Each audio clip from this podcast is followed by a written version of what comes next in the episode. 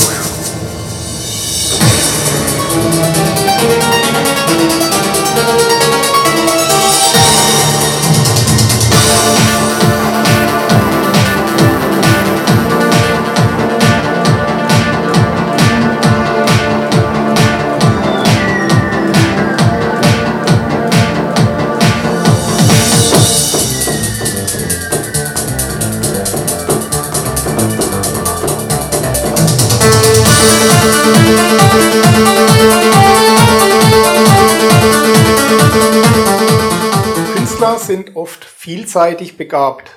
So ist das auch bei unserer heutigen Interviewpartnerin. Sie schreibt, sie zeichnet und sie komponiert ihre eigene Musik.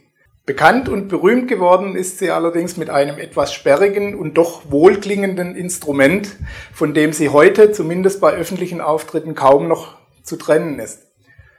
Folgerichtig treffen wir sie heute hier in ihrem Reich zusammen mit ihrer Versi-Orgel, mit der sie bekannt geworden ist. Und ich bedanke mich ganz herzlich für die Einladung hier nach Ense, Bremen in Nordrhein-Westfalen bei Claudia Hirschfeld.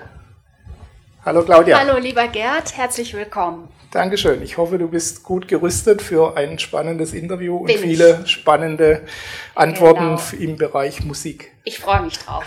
Ja. Claudia Hirschfeld ist eine leidenschaftliche Musikerin und sie hat schon mit zahlreichen Größen des Showbiz weltweit gearbeitet und auch der klassischen Musik.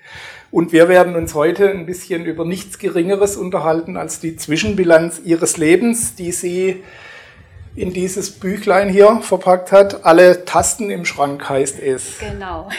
Und wir werden uns natürlich darüber unterhalten, wie man aus seiner Leidenschaft für die Musik einen Beruf und eine Berufung macht welche Hindernisse auf dem Weg auftauchen und welche Abkürzungen es vielleicht gibt oder hilfreiche Tipps und Tricks.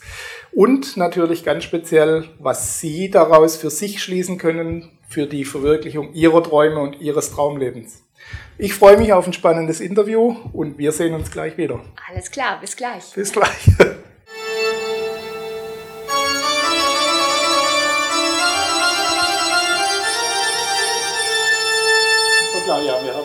bisschen ins Ruhigere verzogen und wir wollen uns heute ein bisschen über die Zwischenbilanz deines Lebens und natürlich über Musik unterhalten und wie man das zur Berufung machen kann. Du wusstest schon relativ früh, dass du im künstlerischen Bereich tätig werden willst. Du schreibst, du wusstest nur noch nicht genau mit was. Kann man daraus schließen, dass du schon relativ früh im Leben wusstest, wo du hin willst und was du daraus machen willst aus deinem Leben? Das kann man wahrhaftig so sagen, Gerd. Äh, wobei man sagen muss, dass dieses Wissen aus, äh, aus frühester Kindheit oder aus frühesten Kindheit, Kindheitstagen äh, natürlich ähm, als relativ zu betrachten ist. Es war vielleicht der Wunsch oder die, die Vorahnung, mal etwas Besonderes zu machen. Ich mhm. erinnere mich zum Beispiel daran, dass ich äh, mit meinen Freundinnen auf der Straße gespielt habe und wir uns äh, erzählt haben, was wir mal später machen wollten. Da kamen natürlich so die normalen Berufe wie Tierärztin oder Englischlehrerin oder äh, Friseuse und irgendwie dachte ich damals äh, und wusste das irgendwie auf eine unerklärliche Weise, ich mache mal was ganz anderes und äh, ich, ich, denke mal, das äh, hat dann alles so seinen Lauf genommen. Okay. Also dieses Wissen in Anführungszeichen aus frühesten Kindheitstagen, das ist äh, Gibt es Kinder, ja. die als kleine Kinder Englischlehrerin werden wollen? Ja, tatsächlich. Ja, ja, ja. okay, das war mir jetzt neu. Das andere kann ich. okay, wie bist du dann letztendlich bei der Musik und bei der Orgel gelandet? Das war in der Tat gar nicht so selbstverständlich, weil ich in meiner Familie die einzige war und bin, die Musik aktiv macht. Also okay. bis auf das passive An- und Ausschalten eines Küchenradios oder Ach. einer Stereoanlage. Das kriegen die ähm, meisten. Ich habe zwei ältere Geschwister, auch die haben keine Musik gemacht und äh, ich habe dann äh, im, im, Großelternhaus äh, ein Klavier entdeckt und meine Oma, die hat äh, sehr, sehr spät erst angefangen darauf zu lernen und hatte auch äh, Klavierunterricht mit 60 Jahren erst. Okay. Gutes Beispiel dafür, dass es niemals zu spät ist, damit anzufangen. Es besteht noch Hoffnung. Und äh, irgendwie hat mich dieses äh, schwarz-weiß gestreifte Instrument immer angezogen und ich fand es immer toll, ja, ihr zuzuhören. Und äh, ähm, ja, und so habe ich eigentlich die Liebe zur Musik entdeckt. Ja, dann, das muss, äh, da muss ich unbedingt sechs, ungefähr sechs oder sieben Jahre alt gewesen sein. Da habe ich dann zu Weihnachten ein kleines Instrument bekommen, ein Tasteninstrument. Das war damals eine Gebläseorgel. Mhm. Und äh, das war fortan mein liebstes Spielzeug und davon war ich nicht mehr wegzubekommen. Bis heute. Genau. Das war ja nicht zu deinem Schaden. Ja.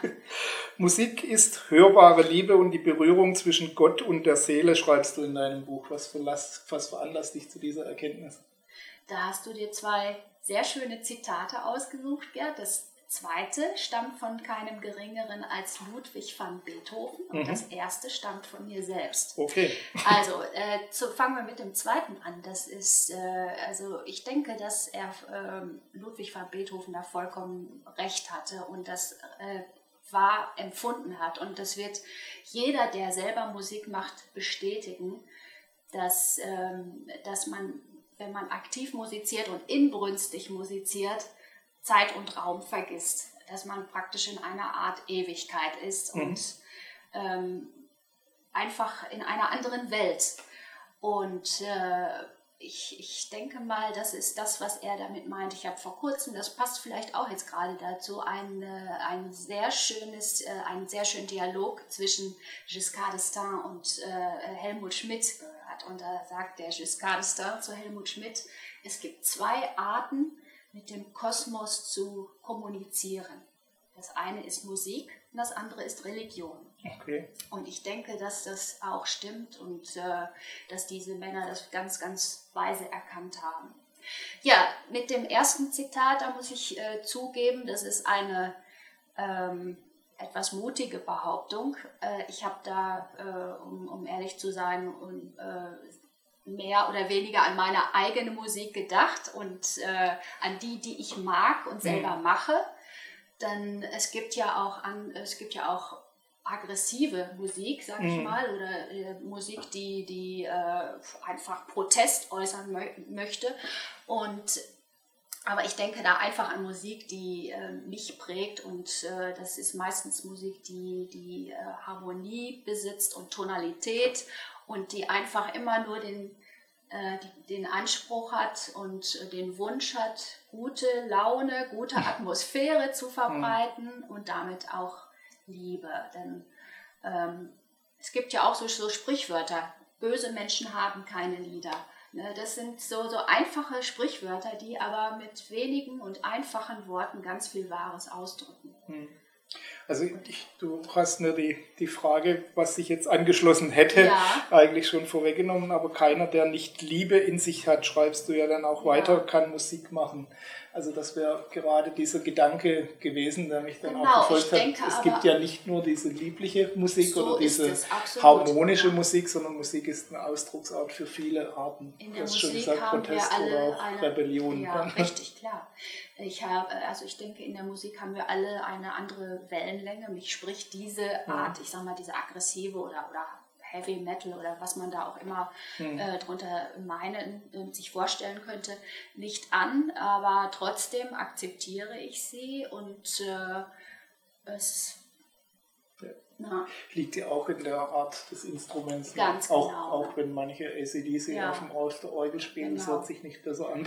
Nee, das ist wahr. Ne? Aber trotzdem ja sind irgendwo. die Menschen, die diese hm. Art machen und gut finden, müssen ja nicht deshalb böse sein. Nein, ich denke, Willen. ich bin überhaupt ein Mensch, der äh, immer das Gute in der Welt ja. und in jedem Menschen sieht und ich denke, in jedem Menschen steckt was Gutes und die Liebe und, äh, und ich denke mal, dass... Äh, das kann man wirklich so sagen. Ja. Das ist übrigens die Jungs von ACDC, sagt man nach, so, wenn sie von der Bühne, Bühne runter sind, dann sind das ganz nette, höfliche ganz Jungs. Genau, ich habe selber auch die Erfahrung gemacht mit den äh, härtesten Hardrockern. Ganz liebe Kerle. Ja. Wir hatten im letzten Interview den Heavy Metal Coach, kann ich auch bestätigen. Okay. auch, ja. Trotz der äh, aggressiveren Musik ja. auch ein, ein ganz lieber. Ja, ist so. So, die, der künstlerische Bereich allgemein, aber auch die Musik im Besonderen hat ja einen handwerklichen Anteil letztendlich. Also ich muss üben und muss mir die, die, äh, die Musik aneignen oder die, die, das technische Spielen aneignen. Ja. Und es gibt, so sagt man zumindest, einen Genius, Genie und Talent, das man mhm. letztendlich mitbringen muss, auch die Zwischentöne in die Musik reinzubringen. Absolut. Was ist deiner Erfahrung nach der wichtigere Anteil und wie ist das verteilt? Das ist eine gute Frage. Ich denke, dass Talent äh, eine wichtige Basis für alles ist. Mhm. Ähm, wenn man Talent hat und dazu noch den Willen praktisch äh, aus der Musik und, oder aus einer Gabe, welche sie auch immer sein mag, etwas zu machen, dann äh, wird man das auch schaffen und mit Fleiß und Handwerk und Übung äh, es zu etwas bringen. Also ich würde auf jeden Fall sagen, dass Talent und Genius ist nicht nun ist sehr sehr ungleich und sehr sparsam verteilt, aber Talent ist ganz ganz wichtig. Ähm, ich muss leider, obwohl ich daran glaube, dass in jedem Menschen ein bisschen Musikalität steckt, oftmals ähm, auch feststellen, auch bei ganz ganz lieben Freunden, dass die äh, es nicht einmal schaffen, hier so, so einfache Fingerbewegungen zu machen ne? und die Koordination zu haben. Das ist für mich unvorstellbar, aber es ist leider so. Ne? Deshalb ist äh, auch die, die, Technik natürlich ganz, ganz wichtig und ich sage mir immer, wer aufhört, besser zu werden, hat aufgehört, gut zu sein. Also Fleiß ist natürlich auch ganz, ganz wichtig. Klar. Also ich denke auch, dass zunächst mal das Handwerk steht. Ich muss zunächst mal die Fähigkeit mir aneignen, dass so ich überhaupt spielen kann. Auch das um musikalische das Genie Verständnis, auch, auch ja. die, die Harmonielehre und mhm. solche mhm. Grundlagen sind natürlich ganz wichtig. Okay. Wir haben ja gerade schon eine Kostprobe von dir gesehen. Wenn man äh, dich oder auch andere Vollblutmusiker bei der Arbeit sieht, dann sieht das alles so leicht aus und so selbstverständlich. Aber natürlich gehe ich mal zumindest davon aus, dass auch bei dir noch Übung dahinter steckt. Wie Auf viel musst Fall. du heute noch üben? Ich bin im Moment wieder ziemlich fleißig, weil mhm. ich im Herbst sehr viel vorhabe. Ähm, was ich jetzt neuerdings äh, sehr, sehr oft mache und sehr gerne mache, das mhm. ist die Gesangsbegleitung und zwar von recht namhaften Stars. Ich ich sage einfach mal René Collo, Eva Lind, die German Tenors, Johannes Groß, Luis Del Rio und auch andere äh, ähm, Instrumentalsolisten. Ähm, und äh, um, um, praktisch für solche äh, Musiker zu arrangieren, ich bin ja praktisch ihr Orchesterersatz, äh, muss ich natürlich ganz viel Zeit aufwenden. Das ist nicht so einfach wie zum Beispiel eine Klavierbegleitung, wo ich mich hinsetze und im Prinzip ein Register spiele. Ich mhm. habe ja hunderte, was heißt tausende Register an meinem ja. Instrument und diese dann richtig einzusetzen, in der Lautstärke äh, zu, zu balancieren und so weiter, das ist sehr, sehr viel Arbeit und da sitze ich doch pro Stück manchmal Tage dran. Mhm. Und ähm, da kommt einiges zusammen. Ja. Und äh, ich, ich sitze im Moment sicher von, von mittags bis abends am Instrument. Zwischendurch mache ich meine Wäsche und koche. ja, gehört auch dazu. Ja, klar, mache ich gern. Also wenn ich es mir so betrachte, hier sieht ein bisschen aus wie ein Flugzeug. Ja, das sagen viele. und äh, wie lange braucht man ungefähr, ganz grob über den Daumen, bis man das beherrscht, dass man da auch wirklich drauf spielen kann und auch die alles, was da ja. drin steckt, auch spielen zu können ach, das sieht wilder aus, als es eigentlich ist. Es das ist sagen alle, die es beherrschen. es ist sehr in der Struktur, in der Struktur sehr, sehr einfach aufgebaut. Und da war eigentlich bei äh, Versi auch immer äh, die, die äh, Struktur gleich geblieben in den vielen Jahren, so dass man sich von Instrument und Generation zu Generation immer etwas, äh, also nicht so, so schwer tat. Mhm. Ähm, ich, ich weiß nicht, wie lange ein Mensch, der so etwas noch nie getan hat und sich noch nie an solch ein Instrument gesetzt hat, braucht, um das zu durchschauen. Ich äh, spiele jetzt seit ungefähr zehn Jahren auf diesem Instrument und ich hole immer noch neue Sachen Entdeckst dabei heraus und das ist das Tolle und Spannende. Ne? Oh. Aber ansonsten, wenn man sich ein bisschen damit befasst, dann, dann wird man die Struktur sehr schnell Klar. erkennen. Wie alles, was man kennt, wird es leichter. Ne? So ist es immer, genau. Musik machen ist für viele Menschen Freude pur und Hobby. Trotzdem ist es nochmal ein ganz anderer Schritt, wenn man da davon leben muss oder darf, je nachdem, wie man sehen will. Was unterscheidet letztendlich den Amateur vom Profi? Also der Amateur, mal vorausgesetzt, es handelt sich dabei nicht um einen Schüler oder ja. einen Rentner. Also hat, wo zum Hobby spielt. Genau, der hat ja. das große Glück, sein geregeltes Einkommen zu haben, wovon jeder Musiker träumt, wenn er nicht gerade ja. Angestellter bei einem Rundfunkorchester ist. aber das ist, sind die seltensten Fälle. Ich kenne zwar einige, aber trotzdem, es ist sehr, sehr schwer geworden, seinen Lebensunterhalt daraus zu bestreiten. Das äh, sage ich ganz ehrlich. Ähm, die, die fetten Jahre sind vorbei, das wissen wir alle. Und äh, wenn es der Wirtschaft nicht gut geht, dann wird äh, an der Kultur an erster Stelle gespart. Also es wird immer schwieriger, auch Konzertsäle zu fü füllen und äh, Leute zu mobilisieren. Aber ich habe Gott sei Dank einen äh, fleißigen Mann, der mir solche Arbeiten abnimmt und mhm. der sich darum kümmert, dass äh, genug Termine auf dem Kalender stehen und der auch ein ziemliches Organisationstalent ist und der ähm, eben die Konzerte äh, arrangiert und, und äh, organisiert und aber trotzdem muss man einfach sagen, es ist sehr, sehr schwer geworden. Es gibt so einen schönen Witz, da geht der Musiker zum Arzt und wird untersucht und der Arzt sagt zu ihm, Sie haben ungefähr noch drei Monate zu leben. Da sagt der Musiker, wovon denn? Und wie lange genau? Ne? ja. ja, gut, ich denke, das ist ein Thema für die meisten Selbstständigen, ja, ja, wo es betrifft, oder wo von, ähm, von ihrer eigenen Arbeit dann letztendlich leben müssen oder davon, dass sie es auch mhm. verkauft kriegen. Klar. Ähm, das führt mich direkt zur nächsten Frage. Welche Voraussetzungen braucht es denn, um Profimusiker oder Musikerin zu werden oder dann auch zu sein letztendlich? Welche Fähigkeiten außer dem Talent und den nötigen musikalischen Fähigkeiten braucht man außerdem? Was ist noch wichtig? Ja, äh, Talent, haben wir ja gesagt, ist die Basis und darüber hinaus der, der Wille mhm. und wirklich äh, für etwas zu brennen, was man unbedingt möchte und sich aus vollstem Herzen wünscht. Das ist äh, ganz wichtig. Äh, natürlich, natürlich, der Fleiß, äh, ähm, ständig an sich zu arbeiten. Und dann würde ich sagen, letztendlich, und das ist irgendwo das, das i-Tüpfelchen auf dem Künstler, ist etwas, was man Persönlichkeit nennt. Mhm. Das ist für mich ganz wichtig und äh, das ist aber etwas, das man auch von oben bekommt und nicht erlernen und erst recht nicht spielen kann. Und wir wissen alle und wir kennen aus dem Fernsehen Künstler, die, da wissen wir alle, die, der kann besser Skifahren als singen oder besser kochen als Klavier spielen. Und trotzdem sind es aber Menschen, die eine Ausstrahlung haben, Charisma haben und die das Publikum das deshalb liebt. Mhm. Und ich denke, der Erfolg gibt ihnen dann auch recht.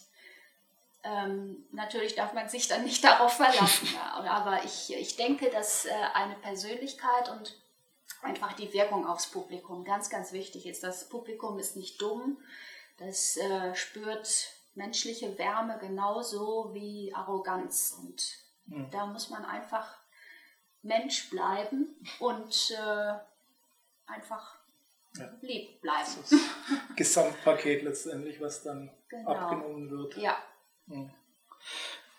Du hast ebenfalls natürlich klassisch schon vor kleinen Hochzeitsgesellschaften und anderen Veranstaltungen gespielt, aber auch vor großem Publikum, vor dem amerikanischen Präsidenten, dem alten Bush damals noch, äh, vor den Scheichs von Dubai, Tausenden von Menschen und vor Einzelpersonen. Ja. Letztendlich die ganze Bandbreite.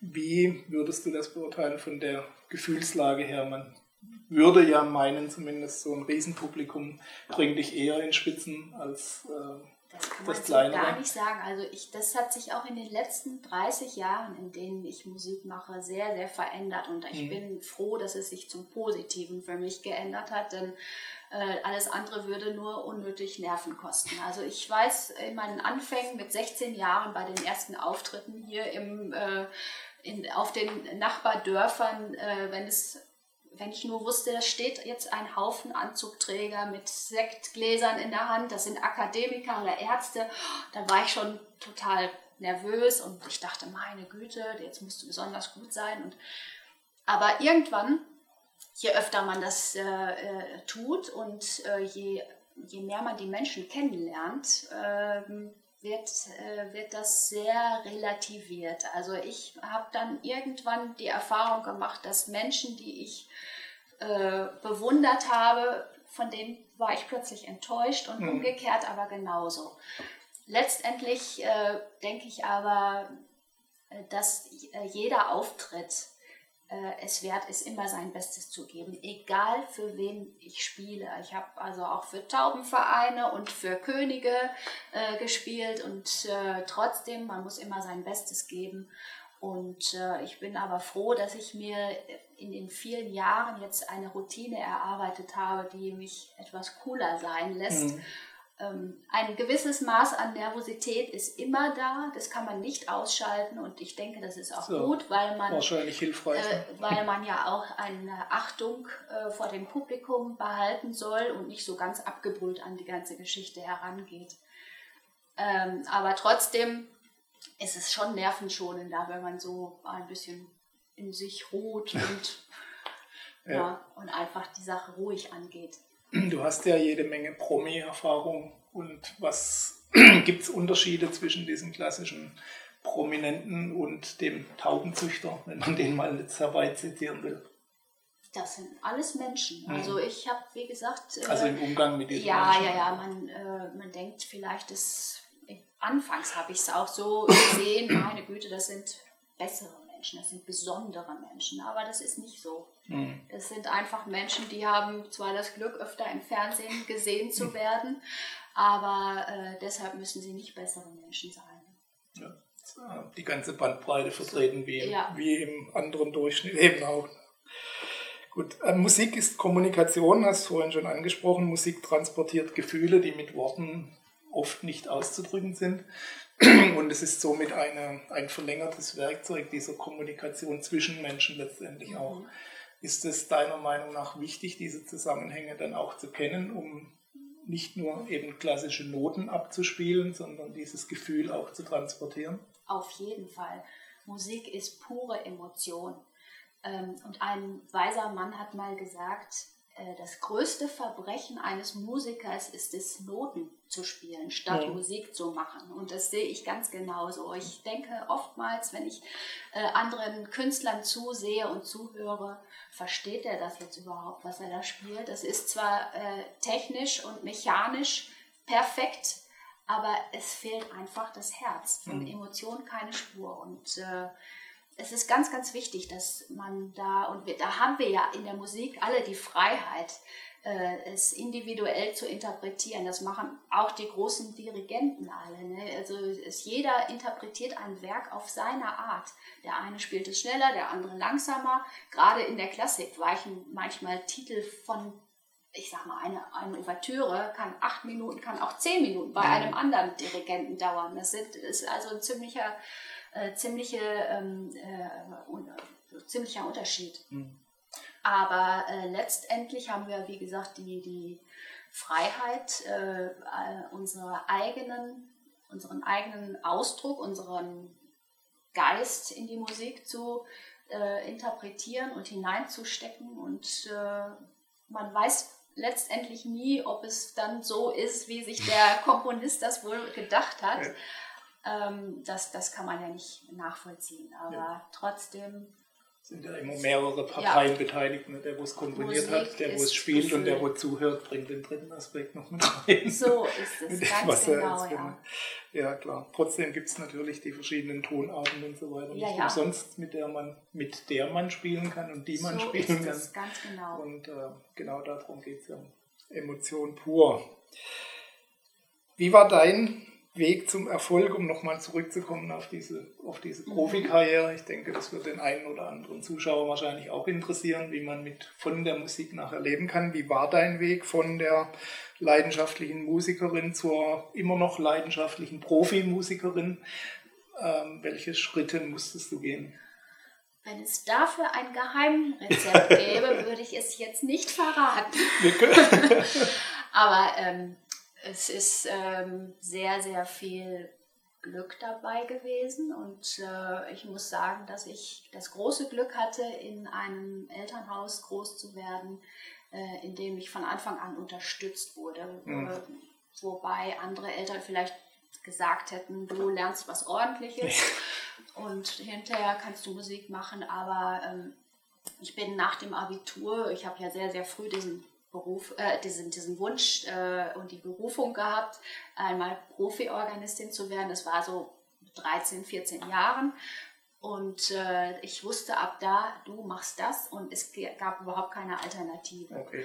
Und meine Eltern, die haben mich äh, dahingehend sehr, sehr unterstützt, haben mir die ersten Instrumente vorfinanziert.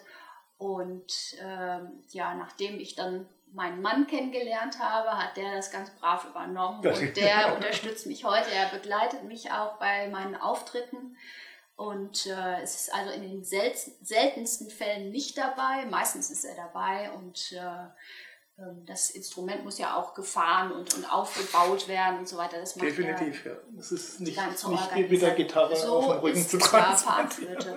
ja. Noch besser. Ja, das hat seine ja und äh, ich habe darüber hinaus auch viele Freunde, die meine Sache unterstützen und mhm. einer hat sogar einen Fanclub äh, gegründet vor 17 Jahren. Wir haben ungefähr 300 zahlende Mitglieder und äh, das sind alles so ähm, Puzzleteile, die zu dem Ganzen dann geführt haben. Mhm. Und ich denke mal, alleine hätte ich das nie geschafft, aber mit der Unterstützung der vielen lieben mhm. Menschen auf jeden Fall. Ich denke, ganz alleine wird es sowieso schwierig, ja. das wird keiner schaffen. Aber ähm, mal vorausgesetzt, irgendjemand fehlt diese, diese familiäre, diese familiäre Rückhalt oder mhm. wie kann man oder wie, was würdest du Menschen empfehlen, die die Musik zu ihrem Beruf machen möchten? Ähm, wie kann man sinnvoll vorgehen, zumindest, dass man auf den richtigen Weg kommt. Mhm. Dass kein Geheimrezept gibt, ist klar. Ist Aber klar. was kann man konkret mhm. tun, um das in die richtigen Bahnen zu lenken? Also einem jungen Menschen würde ich sagen, ähm, sei du selbst, sei individuell, äh, lass dich nicht verbiegen, ähm, sei fleißig natürlich mhm. und ähm, hab immer ein Ziel vor Augen. Es ist, ähm, es ist schon schwierig, das zu, äh, zu sagen. Ne? Mhm. Aber es ist ganz, ganz wichtig. Ähm, Gibt es konkrete Wege in der, in der Musikindustrie, dass man sich einen Manager nimmt oder irgendwas in die Richtung? Das, äh, das größte Glück ist es natürlich, eine Major Company im Rücken zu haben und damit auch genügend Fernsehpräsenz. Dann okay. stellt sich der Erfolg meistens von alleine eine Major ein. Company ist was genau? Das äh, sind die großen äh, Plattenfirmen, sagt okay. man immer noch. Ne? Ja. Ich sag mal, äh, ich brauche ja keine Namen zu nennen. Ja, ne. Die großen Labels, die ganz Labels, genau. Ja. Ne? Okay. Und äh, wenn man äh, so eine Protektion im Rücken hat, dann ist das natürlich das allergrößte Glück. Ne? Okay. Aber das haben leider die wenigsten. Die, ne? Gut, das ist wie auf dem Buchmarkt wahrscheinlich auch. So ne? ist es. Ne? okay. Ähm, Gibt es natürlich jetzt auch hier wieder kein Geheimrezept, aber was macht ein Musiker, eine Musikerin letztendlich auch kommerziell erfolgreich? Ich meine, es gibt speziell Nischensparten in der Musik, auch die Klassik ist ja jetzt nicht gerade äh, immer massentauglich. Aber was macht ein Musiker letztendlich auch kommerziell erfolgreich? Talent schadet nicht, haben wir schon mal gesagt, mhm. ist aber auch nicht unbedingt die Grundvoraussetzung, wenn man den Markt so anschaut. das sind ja oft die einfacheren äh, Musikarten, die dann letztendlich den Durchbruch schaffen. Also finanz rein finanziell das jetzt mal gesprochen. Wahr. sind immer die einfachen Melodien, die die Herzen ja. der Menschen erreichen. Ne? Ähm, ja, da äh, würde ich eigentlich auch sagen, dass es da ganz wichtig ist, einfach genug Protektion durch eine, mhm. äh, durch eine Major Company im Rücken zu haben. Und äh, dann, das wird wahrscheinlich dann am meisten dazu führen. Ne? Ja. Ich meine, du komponierst ja auch selbst, ja. Äh, hast eigene Stücke. Gibt's, ähm, schreibst du rein hier am, am, Gerät oder nutzt du Softwaretechnik? Oder? Ich habe früher äh, mit, mit Soft Software gearbeitet, mhm. aber ich äh, habe dann auch selber alles arrangiert und auch sogar teilweise produziert. Aber irgendwann habe ich dann nicht mehr die Zeit dafür gefunden, spätestens an, äh, seit dem Zeitpunkt, als unser Sohn auf die Welt kam, ja. der ist inzwischen 18. Und da habe ich dann die, äh, das Arrangement und äh, die Produktion von eigenen Titeln außer Haus gegeben. Da gibt es einen sehr genialen Studiomusiker, dem äh, spiele ich praktisch das Gerüst vor mhm. und äh, schicke, genau, er, okay. er, arbeitet das dann aus und viel schneller und äh, als ich das ja, jemals könnte. Muss nicht alles selber machen. Na, ja, so ist es, ne? ähm, okay. Kann man, ähm, wenn man mal diese Software zugrunde legt, ähm, kommerzielle Wahrscheinlichkeiten erzeugen? Also, dass man sagt, okay, das könnte funktionieren, das nicht, sagt man ja Dieter Bohlen und so weiter ja, wenn ich Beispiel. das wüsste. Ne? Ja. ich habe schon so viel komponiert und alle sagen, Mensch, toll, das müsste ein Hit werden und so und es hat irgendwie alles nichts gebracht. Ist, dann, ist in der Schublade gelandet, ja. das ist sehr, sehr schade, aber trotzdem äh, mit einem Messer im Rücken gehe ich noch lange nicht nach Hause. Ja. und deshalb mache ich einfach auch immer weiter. Ne? Und wenn, wenn ich das Gefühl habe, ich muss äh, eine Komposition äh, herausschießen, dann mache ich das. Und wie gesagt, ich lasse mich da auch nicht verbiegen. Mhm. Und äh, da muss man einfach dann auch hartnäckig bleiben. Ne? Und okay. originell. Gut. Ich wollte nur mal wissen, ob was dran ja. ist, dass man wirklich sagen kann, okay, diese äh, dieses Arrangement könnte eher funktionieren als ein anderes. Oder so. Nee, leider, leider nicht. Also da ja. habe ich schon alles Mögliche erlebt. Ne? Gut, ähm, du hast vorhin angesprochen, du hast schon in jungen Jahren mit dem Orgelspiel begonnen. Ähm, mit so einem Fable für dieses Orgelspiel ist es ja in der Jugend nicht unbedingt leicht. Das ist nicht gerade Mainstream, denke ich mal. Und äh, wie bist du damit, welche Erfahrungen hast du gemacht, wie bist du damit umgegangen mit deinen Altersgenossen? Das war nicht leicht. Das war nicht leicht, kann ich mir Aber vorstellen. Aber ich habe äh, mich da eigentlich nicht beirren lassen und äh, wie gesagt, ich habe einfach mich da durchgebissen. Ich weiß noch, in der Schule war ich oft das Opfer hm. deshalb, weil äh, alle rümpften die Nase und sagten, Orgelmusik, das geht ja gar nicht. Alle bekritzelten ihre Etuis mit Namen wie äh, David Bowie oder Simply Red und so weiter. Und bei mir stand Franz Lambert und Klaus Wunderlich drauf. Und okay. das war natürlich dann äh, der Punkt, wo, wo ich es dann schwer hatte. Aber wie gesagt, äh, weil ich einfach zu der Zeit äh, auch schon das Ziel vor Augen hatte, hat mich das überhaupt nicht äh, äh, beeindruckt mhm. und äh, auch nicht beeinflusst, da, mich davon abhalten zu lassen. Ja. Ne? War die Versuchung nicht ab und zu da? Das, den bequemeren Weg zu gehen und zu sagen, ich mache das, was die nicht. anderen machen. Überhaupt nicht. Da. Und heute muss ich äh, auch ehrlichkeitshalber sagen, äh, bei ehemaligen Treffen, äh, mhm. so da, und ich äh, diese Mädchen und Freundinnen von damals treffe, die sagen, Mensch, du hast es geschafft, du hast deinen Traum verwirklicht ne? Mhm. und Hut ab. Also irgendwann bekommt man dann doch Anerkennung. Es dauert, es dauert ein bisschen länger. Ich muss da immer an, an einen Bekannten denken, der hat schon zu Studentenzeiten angefangen, so Parfüm zu vertreiben über so Multilevel-Marketing-Firma, was auch immer. Und der wurde auch immer verspottet und dann haben sie immer gesagt, Onkel Tosca kommt. also wenn er heute zu den ja. Klassentreffen mit seinem Porsche vorfährt, lässt ja. er keiner mehr. So ist es, ne? Ja, es zahlt sich manchmal erst ein bisschen ja. später aus. Du verfügst ja über ein breites Repertoire, spielst äh, von eigenen Kompositionen bis hin zur Begleitmusik, Rock'n'Roll, Medleys und alles Mögliche. Gibt es persönliche Präferenzen, was du selbst sagst, das ist so meine Lieblingsmusik, die spiele ich am liebsten? Und gibt es im Gegenzug welche, wo du sagst, da eher gar nicht? Du hast es vorhin ja schon mal Gibt angedeutet. Es natürlich, genau. Ja. Also ich ähm, liebe und mache Musik, die irgendwie immer sing- oder summbar ist. Das mhm. heißt, Melodie hat und äh, Harmonie hat und Tonalität hat. Das ist Musik, die mich anspricht. Mit der Art von Musik bin ich groß geworden und die hat mich zweifellos auch geprägt. Ich, ich sage mal einfach zwei Namen, Klaus Wunderlich und James Last. Mein Vater hatte eine große äh, Schallplattensammlung von beiden und diese Art von Musik, ich sage mal gefällige, aber doch anspruchsvolle, easy listening Musik hat mich mhm. geprägt und das ist auch die Musik, die ich heute mache. Das heißt, für mich ist alles in Ordnung, was irgendwo Melodie hat. Das kann eine schnulzige Leha-Operettenarie sein, das kann ein aktueller Pop-Hit von Coldplay sein, das kann eine Big Band Swing-Nummer sein, genauso wie ein Volkslied oder Weihnachtslied. All das, äh, das mag ich und das, das spiele ich auch wo ich ein Problem habe, das ist alles eben, wo, wo es mit der Musik, also mit der Melodie aufhört. Was ich überhaupt nicht ab kann, das sind zum Beispiel äh, ähm, Elektrobeats, auf die nur her herüber gerappt wird und mhm. meistens auch noch mit abfälligen Texten. Und äh, das, ist, das ist für mich ein absolutes No-Go.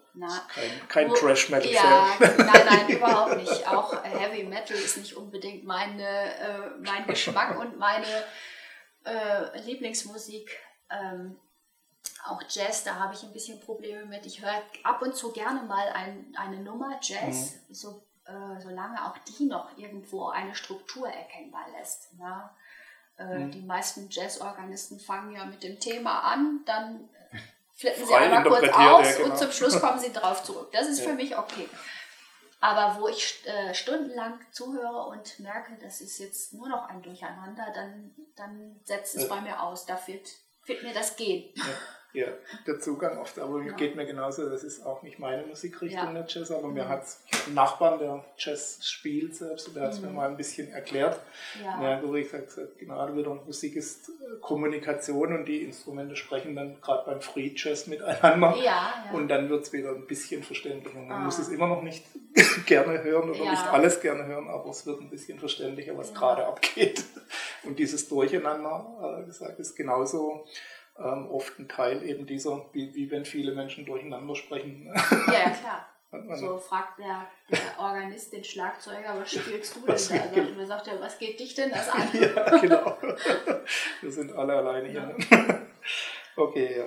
Ja, James Last hast du ja schon angesprochen. Da ja. ist ja nicht nur die Plattensammlung deines Vaters, sondern er hat auch das Vorwort zu deinem Buch geschrieben, letztendlich. Was für mich ähm, ein Ritterschlag bedeutet, weil ich diesen Mann seit frühester Kindheit verehre und, mhm. und liebe und äh, ja, ihm auch sehr, sehr viel zu verdanken habe, auch äh, ohne dass er es weiß. Aber ich habe durch ihn ganz, ganz viel gelernt. Ich habe seine zusammengearbeitet? Nein, das nicht, das nicht. überhaupt nicht. Okay. Eigentlich haben wir uns nur drei oder vier Mal sehr flüchtig getroffen. Mhm.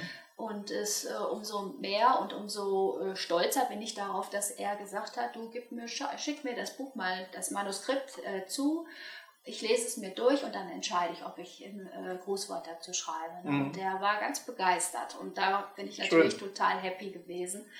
Aber ich habe ähm, seine Musik eigentlich seit vielen, vielen Jahren immer wieder gehört und versucht zu analysieren und auch dadurch das Arrangieren erlernt und praktisch ihm über die Schulter geguckt und versucht äh, äh, herauszuhören, wie, wie er ein Musikstück aufbaut und mhm. so weiter. Das ist wirklich genial. Okay. Kurzer Themensprung. Du bist mhm. eine gläubige Christin und auch eine praktizierende Christin, also keine Alibi-Kirchgängerin. Mhm. Ähm, und du lebst einen tiefen Glauben an Gott. Du hast auch in dein Buch geschrieben, dass sich für dich alles auf Gottes Pläne gründet. Mhm. Heißt das für dich, äh, du erfüllst ein vorgezeichnetes Schicksal oder du kreierst dein Schicksal anhand der Vorgaben, die du so mitbekommst? Das zweite kann ich beweisen. Also ich habe eine Gabe bekommen und die sehe ich auch als Aufgabe. Das heißt, ich habe mit, den, ähm, mit dem, was ich von, von Gott, also dieses Talent geschenkt bekommen habe, mhm. etwas gemacht oder zumindest versucht es zu machen und denke mal mit äh, einigermaßen Erfolg bis jetzt.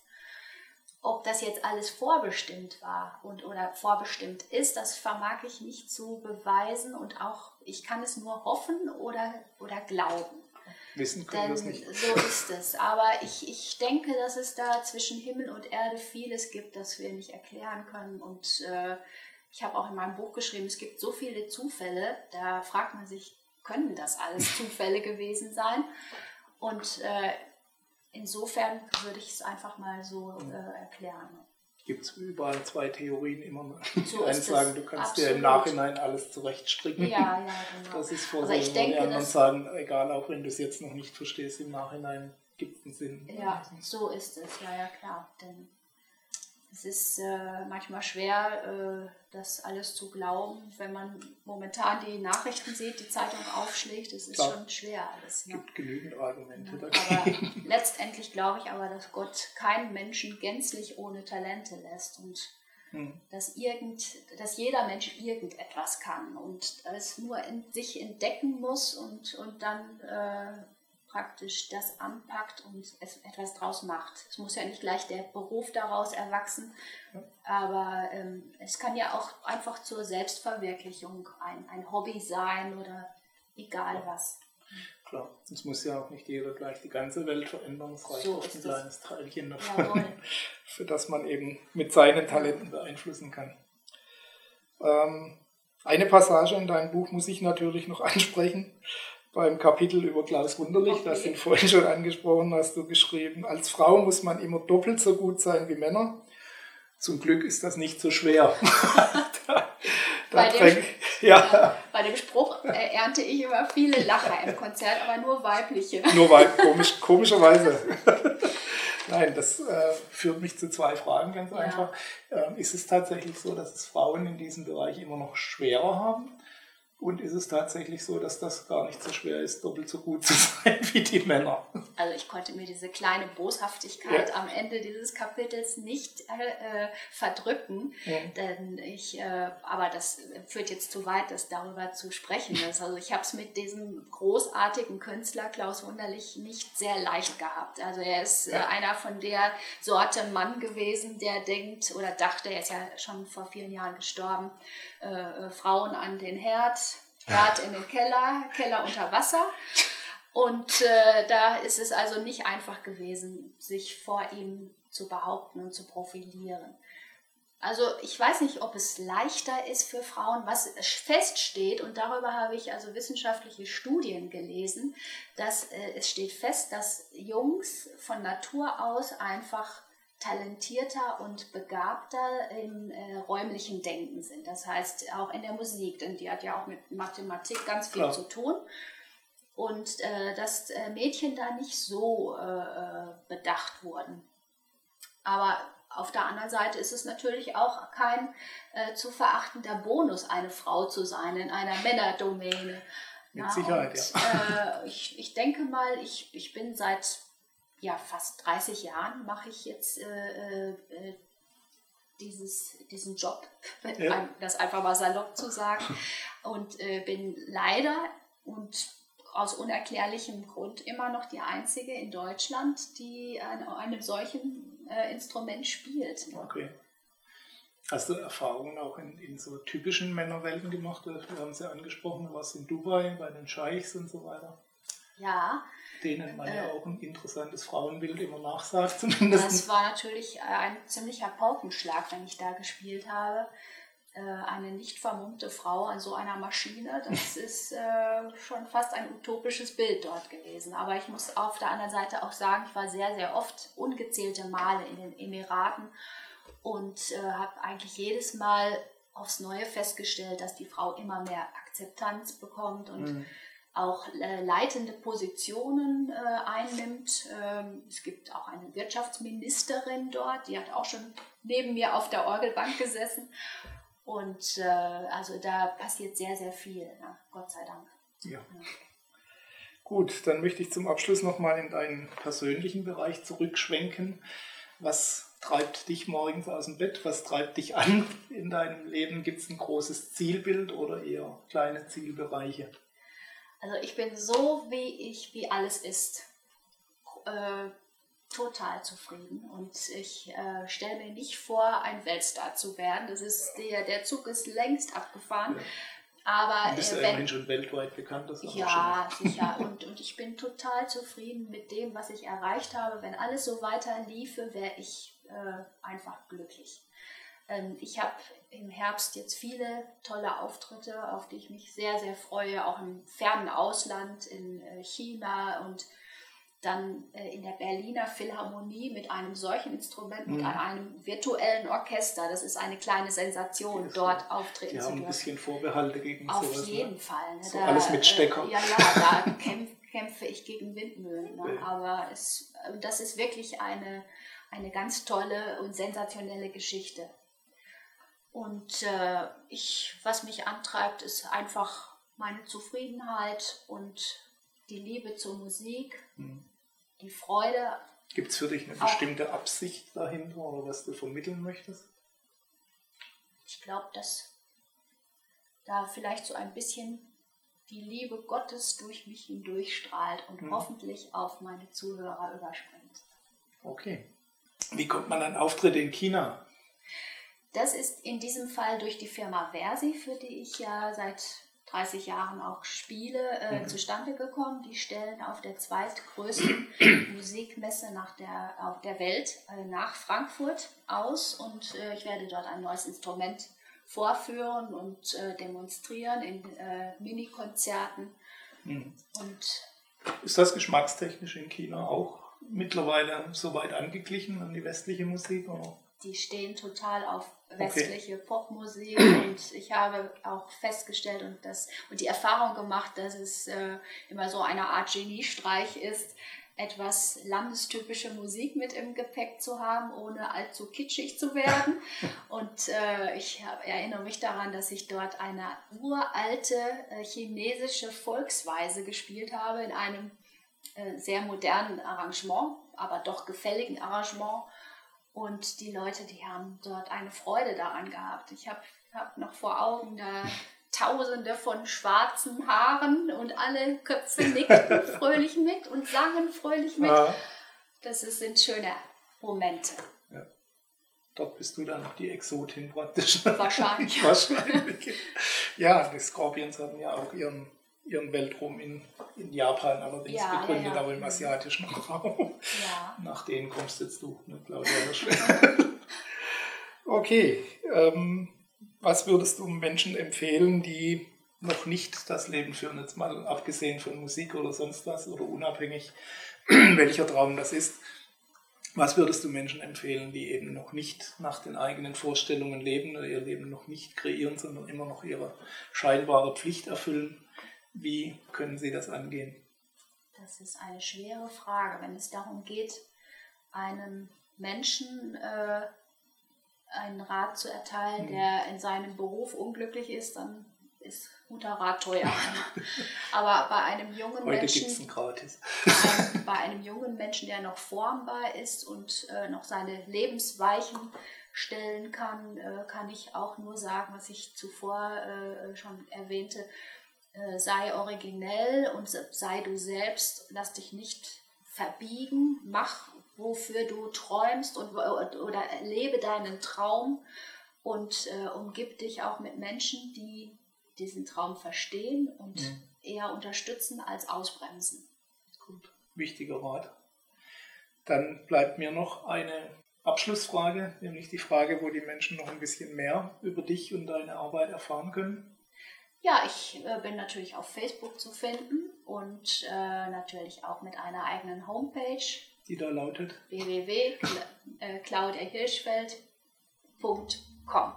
Alles klar, blenden wir auch noch ein. Ja, das. ganz genau. Surfen Sie einfach mal vorbei. Holen Sie sich das Buch absolut lesenswert mit den Erfahrungen der Zwischenbilanz des Lebens von Claudia Hirschfeld, vielen Infos über ihre Erfahrungen in der Musikbranche und natürlich auch über ihre ganz persönliche Weltsicht. Und äh, macht natürlich Vorfreude über das, was hoffentlich noch lange Zeit kommen wird. Ich hoffe es auch, mit Gottes Hilfe. So, wir hätten noch Stoff für mindestens noch einen Spielfilm im Anschluss, ja. den wir noch drehen können. Leider müssen wir hier beenden. Ich empfehle Ihnen für weitere Informationen mal vorbeizusurfen. Wünsche dir alles Gute und weiterhin viel Erfolg auf deinem Weg. Dankeschön, lieber Gerd. Und wünsche Ihnen, liebe Zuschauer, ebenfalls alles Gute und viel Erfolg bei der Umsetzung der hoffentlich hilfreichen Tipps aus diesem Interview. Und wir sehen uns wieder beim nächsten Interview. Bis dahin, Ihr Gerd Ziegler.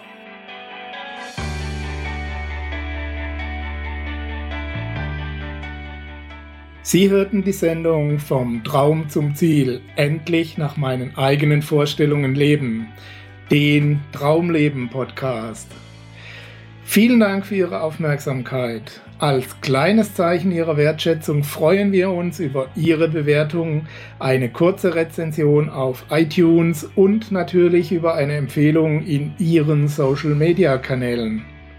Durch Ihr Feedback können wir uns weiter verbessern und durch Ihre Empfehlungen können wir noch mehr Menschen erreichen.